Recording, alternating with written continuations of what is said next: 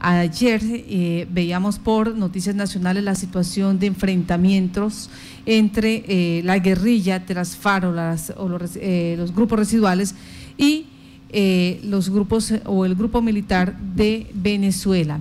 Se hablaba de 15 personas fallecidas de las FARC y tres o cuatro eh, servidores militares venezolanos. Pues para hablar de este tema tenemos a Carmen Rosa Pavón, ella es la directora de noticias de La Voz del Sinaruco de Arauca. Carmen Rosa, muy buenos días. Muy buenos días para ustedes en Violeta Estéreo. Yo estoy eh, originando desde la capital del departamento de Arauca, pero desde los 70, hace cinco años, seis años ya me fui de Sinaruco, ahora estoy en Meridiano 60. Aquí tenemos unas plataformas digitales muy ágiles y es una emisora eh, en AM. Le cuento que eh, las dudas que ha dejado toda la información que se está suministrando alrededor de lo ocurrido allí en el estado Apure son muchas para la gente de frontera también, porque pues sí se conocen los nombres de los cuatro militares que murieron, de los heridos que están en San Cristóbal, Venezuela, pero no se conocen dónde están los cuerpos de esos 15 guerrilleros de las FARC disidentes del Acuerdo de Paz en Colombia que murieron en estos operativos. ¿Qué se sabe a última hora? Pues los informes indican que la operación militar pues estaba buscando a alias Perley González, que al parecer está sano y salvo y en la frontera con toda su presencia del décimo frente de las FARC. En ese enfrentamiento dijo el gobierno venezolano que murieron cuatro oficiales venezolanos, de los cuales se conocen los nombres, y también reportaron 15 eh, guerrilleros que murieron, pero los cuerpos no se conocen dónde están. Fuentes dijeron desconocer dónde están los cadáveres. Sin embargo, otra versión que está circulando en esta zona de frontera indica que el grupo de acciones de comando venezolano llegó y fueron atacados por los guerrilleros que estaban en un campamento en territorio venezolano.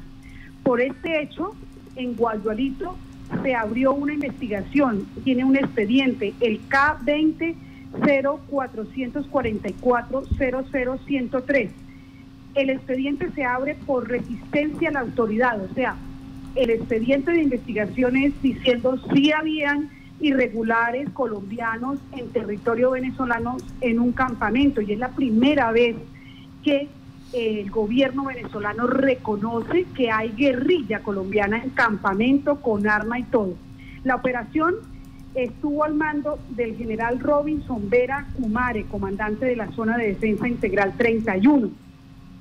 Y pues lo que se ha conocido es que eh, la operación se inició el miércoles de la semana pasada el enfrentamiento se dio el día jueves y esto ocurrió eh, cuando eh, pues pretendía el gobierno venezolano con sus uniformados apoderarse de tomar posesión de la del territorio donde ya estaban en tres esquinas la charca estaba ocupado por unos guerrilleros que pusieron resistencia pero no se sabe absolutamente nada de dónde están los cuerpos de los guerrilleros, ni se tienen fotografías. Es más, ha trascendido, por ejemplo, que a todos los militares venezolanos que iban a participar allí en este operativo, les quitaron los celulares, a ellos los, los dejaron sin sus medios de comunicación celular, quiere decir que se cuidaron de que no quedaran fotografías y absolutamente nada de eh, evidencia. Ayer se conoció que volvieron otros grupos de militares a la zona, o sea que la presencia militar venezolana continúa en este sector. Eso es lo que se sabe aquí en esta zona de frontera. Dos, dos situaciones, Carmen Rosa. La primera, o sea, en este momento, eh, al no dar, al no tener esas, eh, esos vestigios de saber si hay fotografías, si hay cuerpos, dónde quedaron, de saber si, si hubo ese combate o no, sencillamente eh, pues, eh, mm, genera una duda, genera como una situación bastante difícil de creer si en realidad se produjo o no ese, e, e, ese hecho. Y dos, eh, la situación de recuperar el territorio. Mm, cuando hablamos de, de recuperar ese territorio, eso quiere o nos da el imaginario que la guerrilla colombiana está eh, por todos estos sectores y estos municipios o, estas provincias venezolanas extendida, tienen sus corredores allí y no pasaba nada. Sí, es correcto, y los defensores de derechos humanos lo han dicho. Yo voy a tratar de, de pasarle versiones que se han entregado a los medios de comunicación por parte de Azorredes, denunciando lo que está pasando en territorio venezolano. Azorredes es de Venezuela, escuchemos. Bueno, vamos a intentar eh, escuchar a redes. Lamentablemente no, no alcanzamos a tener. Bueno, ellos dicen, ellos dicen que efectivamente en territorio venezolano, en territorio venezolano eh, hay, o sea, lo, lo que queda de todo este escándalo y todo este operativo que nos deja muchas dudas es que el gobierno venezolano de Nicolás Maduro, que tanto negó que no habían guerrilleros allá y todo, que es un secreto a gritos porque mandan en el, en el estado Apure, en el amparo, todo el contrabando eh, deja eh, vacunas para la fuerza pública venezolana, para el ELN y las disidencias de las FARC, que se mueven en el sector del Nula como Pedro por su casa, que los secuestrados aquí en el departamento de Arauca son llevados todos a territorio venezolano. Las personas que han secuestrado en territorio de Canare pasan por Arauca y los llevan a territorio venezolano. Los testimonios son unos y otros. Esta es la primera vez que en un comunicado ellos dicen que se estaban enfrentando contra un reducto colombiano, o sea que ellos tienen campamentos. ¿Y qué fuerza? Los recibieron con disparos y los mataron, mataron a, a guardias venezolanos y a miembros de la aviación venezolana. Entonces, en medio de toda esta confusión queda ya una evidencia reconocida por el gobierno de Venezuela que hay guerrilleros operando en el Apure y que son colombianos. Y las dudas son de dónde están esos cuerpos. Vamos a ver si con el tiempo alguien filtra fotografías o dice si existieron esos cuerpos o no. Que hay muertos de la guerrilla es la duda. Que hay muertos del Estado venezolano, la fuerza pública venezolana, sí. Que siguen los operativos, sí que la guerrilla colombiana manda en varios puntos de la frontera, en el Amparo, en la Victoria y en el Nula, es cierto y es un secreto a gritos en esta frontera. Ahora, la situación en este momento, porque se, se torna bastante delicada, tenemos eh, fuerza militar venezolana a orillas del río Arauca, eh, la generación de choque, ¿qué, mm, decisiones o determinaciones ha tomado? la Administración Departamental de Arauca y las fuerzas militares frente a esta novedad que se presentó? No, esto todo está ocurriendo en territorio venezolano. Ellos tienen una presencia muy activa siempre en su territorio. Las aguas internacionales del Arauca tienen embarcaciones de vigilancia de la Armada venezolana eh, en su territorio, en su área. Eh, todos los días haciendo eh, desplazamientos y al lado colombiano nuestra Armada Nacional también. Quiere decir que allí solamente nosotros somos espectadores de lo que está pasando y eh, recuerden ustedes que hay un teatro de operaciones con radares y muy bien equipado y armado en Guadualito hace muchísimos años.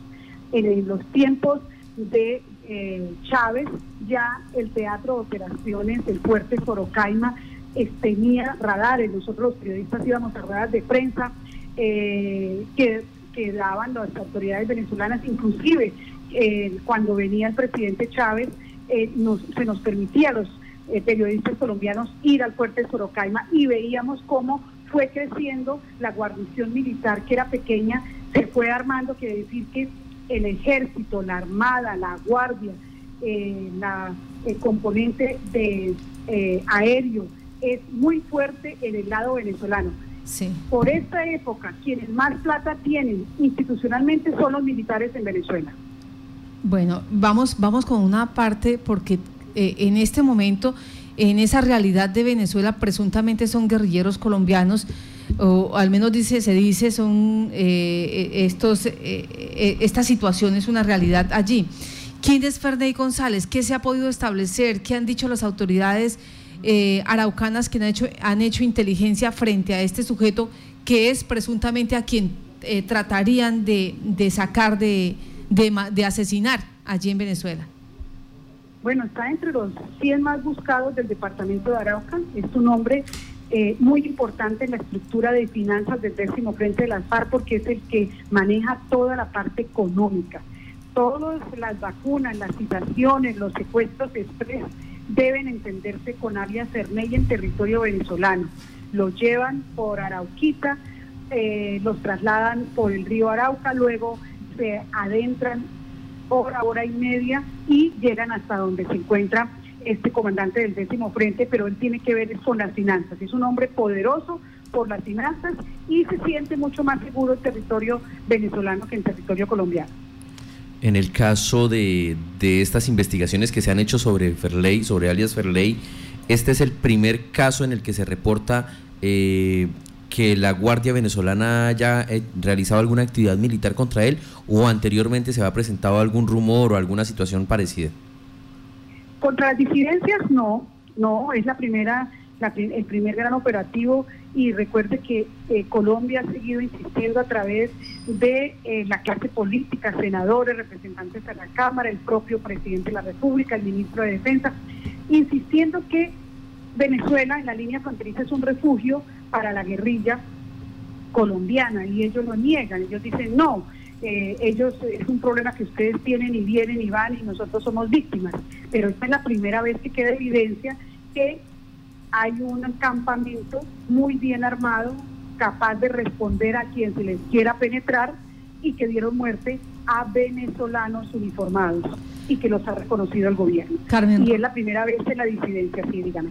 Carmen Rosa, este campamento del, del cual estamos hablando de y de la situación de este anillo de seguridad, 15 presuntos guerrilleros asesinados, eh, eh, todo este recorrido, ¿qué tan cerca está al fuerte Forocaima? O sea, porque es que usted nos está dando un imaginario, nos está diciendo, la guerrilla eh, está haciendo recorridos y tiene campamentos, al parecer muy cerquita a Guasdualito, muy cerquita a este fuerte Forocaima.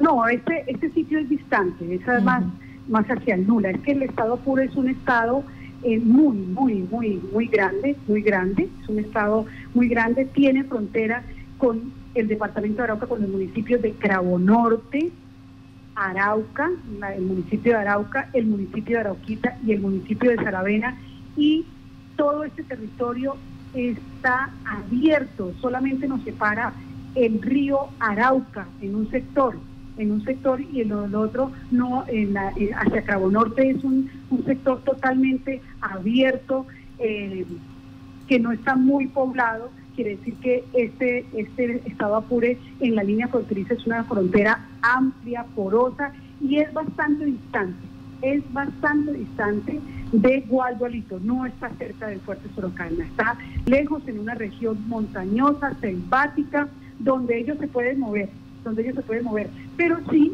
eh, vestidos de civil eh, mandan en las orillas del río Arauca. En el paso del río Arauca es conocido, la gente nos cuenta, nosotros los periodistas, que pasando el río al otro lado están ellos vestidos de civil como cualquier ciudadano, pero mandando en Guayolito también, en la Victoria igualmente, y así en el Nula. Quiere decir que ustedes saben cómo es, es muy fácil pasar una persona de civil pero todos lo señalan como un comandante. Y ahora eh, la, situación entonces con eh, la parte militar colombiana, porque usted nos está diciendo, mm, cogen varios municipios, Arauca tiene solamente siete municipios y de estos siete eh, agarra como a cuatro o a cinco, o sea, se puede decir que todo el departamento de Arauca estaría en frontera con este sector de Guasdualito. El pie de fuerza colombiano sí alcanza a hacer revisión, a hacer control, a hacer vigilancia o, lamentablemente, pues eh, aunque quieran, mm, quedan espacios, quedan, quedan vacíos. Ay, no, pues es que eso no, no el, el, ejército dice que no va a poder tener un hombre cada 100 metros. Recuerden que nosotros tenemos infraestructura energética, el oleoducto Caño Limón se tiene eh, también un departamento donde el conflicto ha aumentado. Eh, cuatro municipios de los siete son frontera, es una frontera porosa, es una frontera variable, quiere decir que la presencia, ¿quiénes tienen presencia aquí militar?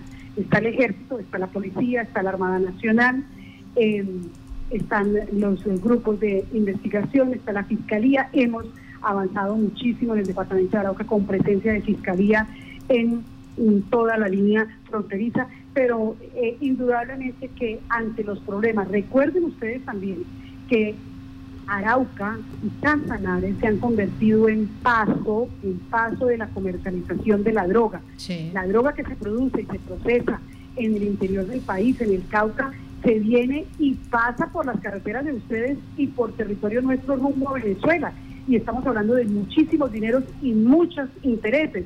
Ahora el contrabando de ganado de Venezuela hacia Arauca es otro problema grave. Ahora la gasolina nuestra, colombiana, subsidiada o no, se la están llevando para Venezuela porque no tienen refinerías. Entonces estamos hablando en una frontera que tiene miles de problemas, miles de problemas sociales y además la comercialización de la droga que le pone un ingrediente millonario a todos los carteles eh, vinculados con el narcotráfico. Entonces, eh, yo creo en las instituciones, yo creo en el ejército, creo en la policía, pero esto es muy grande, muy poroso y decir que aumentar el pie de fuerza con todos los problemas que tiene Arauca, pues yo creería que cualquier número sería inferior frente a la cantidad de problemas, lo poroso y lo difícil de la situación. Carmen Rosa, una pregunta respecto a los informes que fueron revelados hace eh, algunas semanas por la Fundación Pares. Eh, ¿Ustedes tienen conocimiento si hay algún tipo de nexo o algún tipo de presencia eh, de, vinculación entre los grupos guerrilleros que hay en Arauca y, los carteles de narcotráfico mexicanos, como se habla en este informe de Pares? Todos son presunciones, ¿no? Todos son presunciones, pero lo cierto es que en la línea fronteriza, con una presencia muy activa, muy fuerte, poderosa de la guerrilla, decir que algunos de los grupos guerrilleros no están en el negocio sería mentirnos nosotros mismos. En la frontera no se mueve nada sin que se le pague, eso no lo dice la gente, sin que se paguen los impuestos a los guerrilleros colombianos, tanto en territorio colombiano como en territorio venezolano. Carmen Rosa, me quiero quedar, me quiero o, quiero recordar esa, esa, partecita donde usted nos advierte el combustible colombiano está eh, siendo sacado para Venezuela. Eh, ¿Esto cómo lo hacen? Como lo hacíamos nosotros cuando nos, nos surtíamos de Venezuela, con pimpineros, con, por, los, por las trochas, por los caminos de la de, del contrabando. Compran, compran en las estaciones de gasolina, tanquean sus carros, luego le sacan la gasolina y los pasan en, en pimpinas, en tambores hacia el lado venezolano. Venezuela tiene una crisis porque tiene un problema para refinar, es el, el, el, país que más petróleo tiene, que más existencia de reservas de petróleo tiene, pero tiene un problema grave para procesar, para refinar los problemas que tienen con los Estados Unidos, pues son muy graves, entonces se quedaron, tienen el petróleo, tienen el crudo, pero no tienen refinerías, entonces no tienen disponibilidad de gasolina. Entonces se están llevando la gasolina, ahora el contrabando es de Colombia para Venezuela, por la frontera de Arauca, por la del Táchira y por la de la Guajira. Y aquí nosotros en Arauca y en norte de Santander pues recibimos una cantidad de gasolina subsidiada por los problemas que tiene la frontera. Entonces, en este momento el problema social en Arauca es esa situación de que la gasolina, que es subsidiada, que es para aliviar un poco la carga y el problema social que tenemos esta frontera, con todo lo del COVID, con todos eh, los problemas de la economía en crisis, se la están llevando, se la están vendiendo a la gente y se la lleva para Venezuela. Entonces tenemos que comprar la gasolina a precios nacionales. Uno, dos, es una realidad que la gasolina colombiana se la están llevando de contrabando por Arauca, por norte de Santander y por La Guajira. En ese caso del, tráfico de la gasolina, ¿también es otro negocio eh, o manejado o, o con impuesto por parte de la guerrilla? De eso no hemos tenido noticias hasta ahora. El problema ha suscitado en el último dos meses que empezó como ese negocio eh, son pescadores, la gente afectada por el COVID, que no tiene nada que hacer, encontró una fuente de, ganarse el dinero, pero nadie nos ha dicho si ya están pagando vacunas por, eh, esta, esta movilización de, de gasolina de contrabando hacia Venezuela. Pero vuelvo y le repito, los contrabandistas tienen que pagarle por todo lo que pasa por el río Arauca. ¿Cuántas vacunas pagan? Para que ustedes estén enterados. Tienen que pagarle vacunas a la Guardia, a la Armada Venezolana, a la policía de allá, al ELN y las FARC. Ellos tienen que trabajar para pagar todas esas vacunas sin descartar, sin descartar las vacunas que todo negocio ilícito también les deja a este lado colombiano. Pues ahí está la situación. A la Guardia Venezolana, a la Armada Venezolana, a la Policía Venezolana y si fuera poco, al Ejército de Liberación Nacional y a las FARC para poder pasar productos, eh, para poder traer productos, para poder hacer tránsito en estos sectores. Va a llegar carísima la gasolina a Venezuela con tanta vacuna. Pero lo tenaz es que aquí está siendo subsidiada. Está haciendo Pero no la tienen, no, no importa, eso ya las venden, los que ganan son los contrabandistas, pero si usted no tiene un producto, lo busca donde sea para poder trabajar, para poder movilizar una motocicleta, para poder mover una guadaña, para poder eh, bombear agua si se va la luz, porque si les va la luz en el estado Apure frecuentemente y en Venezuela, entonces tienen una planta, necesitan, entonces uno busca el producto, trabaja, como un burro para conseguir el producto al precio que sea. Es una necesidad. Eso nos pasaba a nosotros cuando traíamos, íbamos y tanqueábamos allá y traíamos la gasolina para acá. Es, es apenas la necesidad de la gente. Sí, pero lo malo es que pierden los araucanos cuando se da esta Claro, porque se nos, se nos llevan la gasolina subsidiada, entonces nos toca eh, pagarla más cara y cuando no hay gasolina nosotros la llevamos. Ese es el problema social en estos momentos en Arauca. Carmen, Carmen Rosa, ¿cuánto pagan ustedes de gasolina subsidiada? ¿Cómo les sale a ustedes el galón? Ay, esos datos no los tengo. me, corcharon así en algo. Me corcharon en algo. No, no, no, no los tengo porque aquí, aquí el que el que tanquea el carro es mi esposo. pero Carmen Rosa, pero ¿se sabe más o menos eh, cuántos eh, galones de gasolina llegan a Arauca? O sea, subsidiados.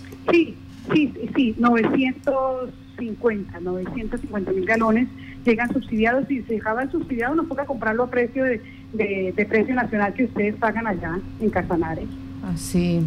Y esos 950 mil galones. les, cuento, es más, les cuento, la gente de, de vecina de Casanare, vecina con Tame, venía a cargar a, tanquear los carros a, a, Tame porque le salía la gasolina. A la gente de Atocorozal le salía más barata la gasolina subsidiada que se vendía en Tame. Entonces la lucha de los tameños de que se estaban llevando la gasolina para Casanare por la diferencia de precio. Claro. Mil pesos, un peso, nosotros cualquier cosa que nos subsidien es plata que nos ahorramos y, por eso viene la lucha más en esta crisis.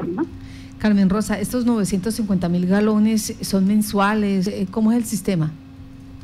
Sí, tienen un cupo, tienen un cupo, venga, estoy buscando aquí, ustedes me agarraron, este, íbamos a hablar de orden público, que, es un tema que me apasiona, pero pero me agarraron aquí, ya voy a estoy buscando aquí mis, notas, me pusieron a correr para decirle eh, datos, eh, qué es lo que está pasando.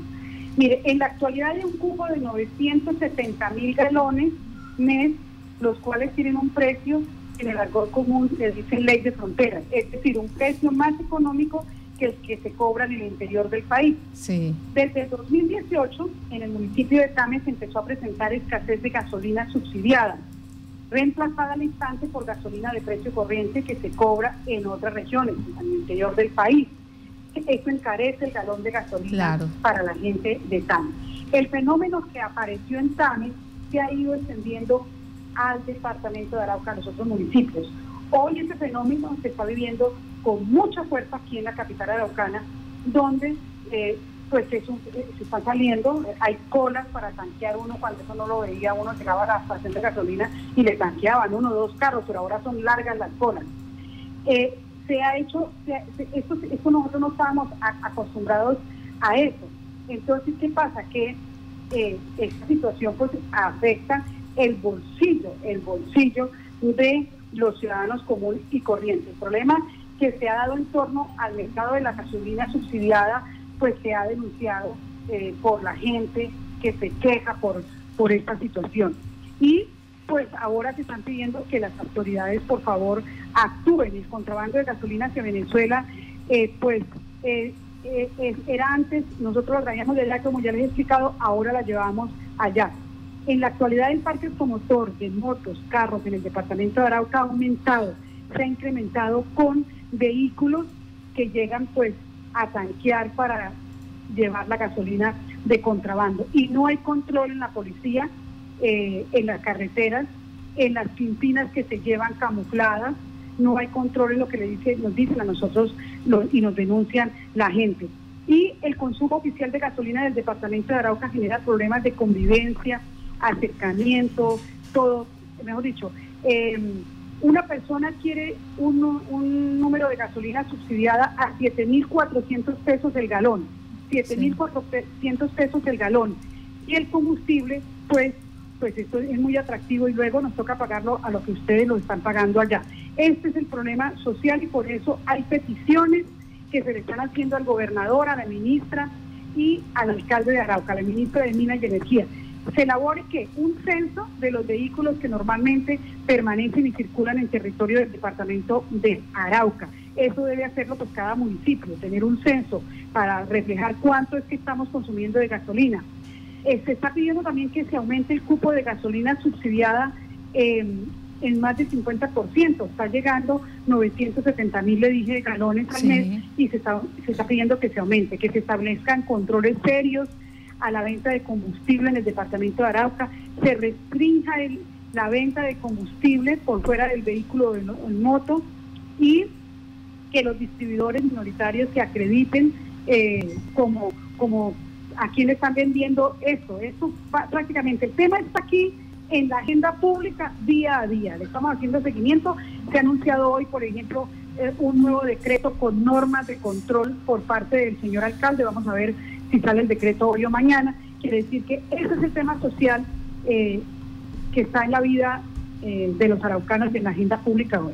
Pues Carmen Rosa Pavón, gracias por darnos esa radiografía, no solamente de la situación de seguridad en público, sino también en la parte social y económica de lo que está viviendo en este momento Arauca, con esta situación donde eh, se ve la, crisis eh, con frontera, la participación de grupos armados como el Ejército de Liberación Nacional, la misma FARC y también la confrontación que se puede llegar a tener con cualquiera de estas entidades, bien sea la Guardia, la Armada o la Policía Venezolana, allí por condiciones limítrofes. Gracias, Carmen. No, un abrazo, fue un placer estar con ustedes y pues contarles lo que está ocurriendo en esta en este departamento, que eso es lo malo, pero tenemos muchísimas cosas bellísimas. la resistencia de la gente, la gente que, que a pesar de todo esto sigue trabajando, sigue soñando, que tenemos el mejor plátano del país, que tenemos el mejor cacao del país, que seguimos eh, trabajando en la ganadería. No todo es malo en el departamento de Arauca. Somos más buenos que los malos. Sí, señora, eso sí es cierto. Muchas gracias.